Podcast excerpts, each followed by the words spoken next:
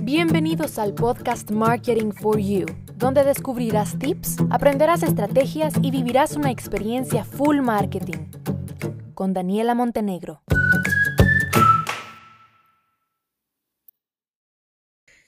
¿Cuánto tiempo ha pasado sin que escucharas esta hermosa voz?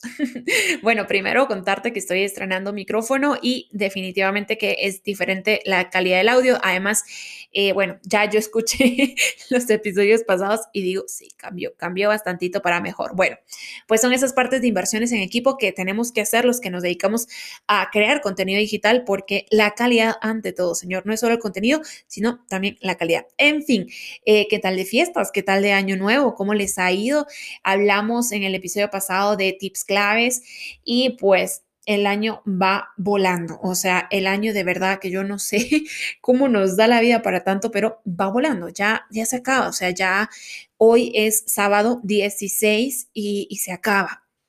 Y les quiero contar una experiencia. Bien.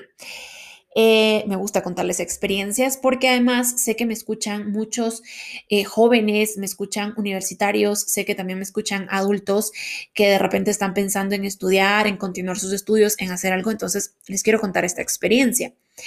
Yo eh, recién el año pasado comencé a estudiar un máster en una universidad española, una escuela de negocios de España, que el máster pues es de máster en marketing digital, que es el área en el que yo trabajo y en el que deseaba pues tener ese título, ¿no?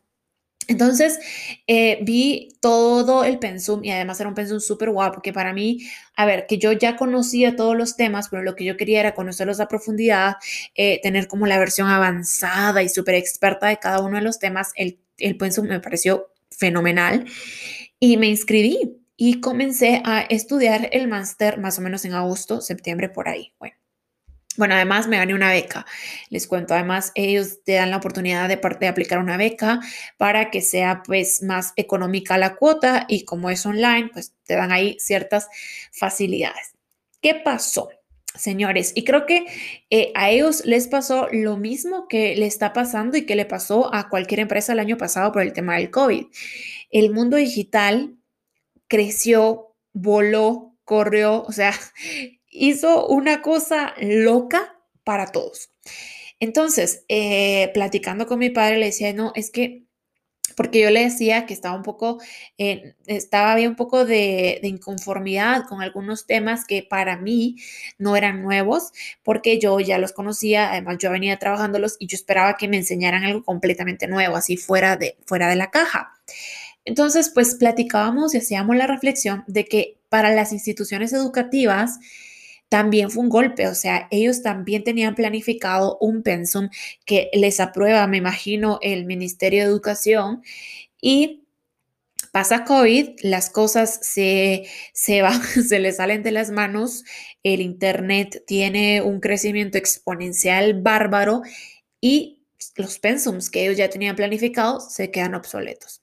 Porque claro, si yo me pongo a pensar, a ver, que para enero del año pasado, del 2020, para mí ese, eh, todo lo que está enseñando en ese máster, pues hubiera sido casi que nuevo todo.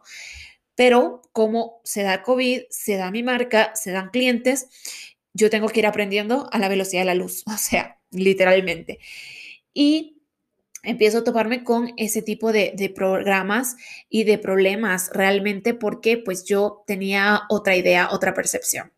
Afortunadamente pues esta escuela eh, dice que está haciendo algunas actualizaciones. Miren, yo la verdad no, no estoy segura que vaya a pasar. Eh, yo estoy consciente que para mí capacitarme, educarme es clave, o sea, es fundamental. Yo nunca voy a dejar de aprender, menos con Internet, nunca. Dedicándome al marketing digital, no va a haber un día en el que yo diga ya sé todo, jamás. Eh, salen todos los días cosas nuevas. Pero bueno, al final es de ir probando y quería compartirles esa experiencia por si alguno de ustedes está pensando en estudiar marketing digital en alguna institución que tiene que estar respaldada por el ministerio y demás y que viene con un pensum, o sea, que son muy formales. Les digo que pasa eso, o sea, les digo, y estoy segura que no es la única, que habrán otros casos que pasó exactamente lo mismo y que actualizar un pensum de una universidad, pues es súper complicado, ¿ya? Eh, ¿Qué otras alternativas tenemos? Señores, hay cursos digitales, hay academias digitales, hay certificaciones 100% digitales que Además de que son a lo mejor más accesibles, no es que sea todas, porque igual hay certificaciones de mil dólares para arriba, pero que sí son mucho más actualizadas porque son desarrolladas por marketers que trabajan en su día a día de eso. Y, al final yo recomiendo 100%, si uno se va a dedicar a trabajar de marketing digital, hay que buscar eso. Hay que buscar mentores que te capaciten, que te entrenen, pero que ellos hagan eso todo el día, que de eso vivan, pues, ¿verdad?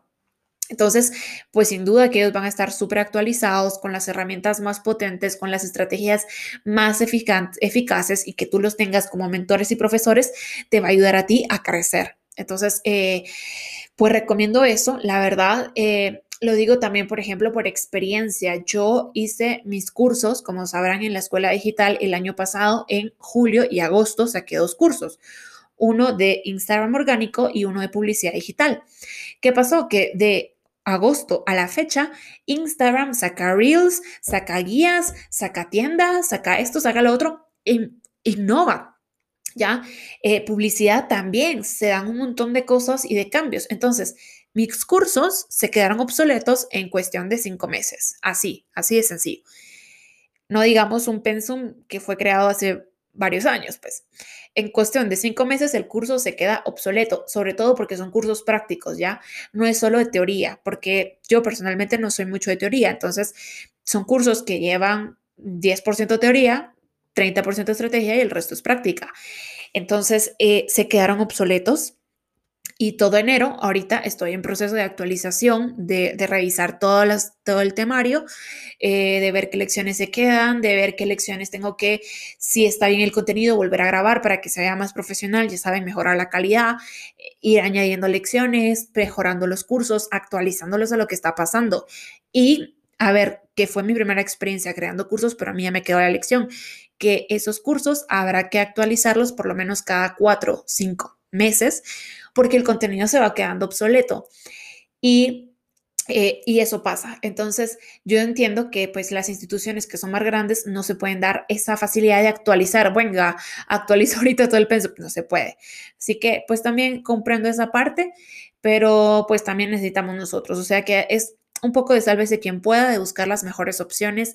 Y yo sí les recomiendo, cuando vayan a tomar una decisión de invertir en educación, busquen la opción que les asegure que se van a mantener lo más actualizados posibles.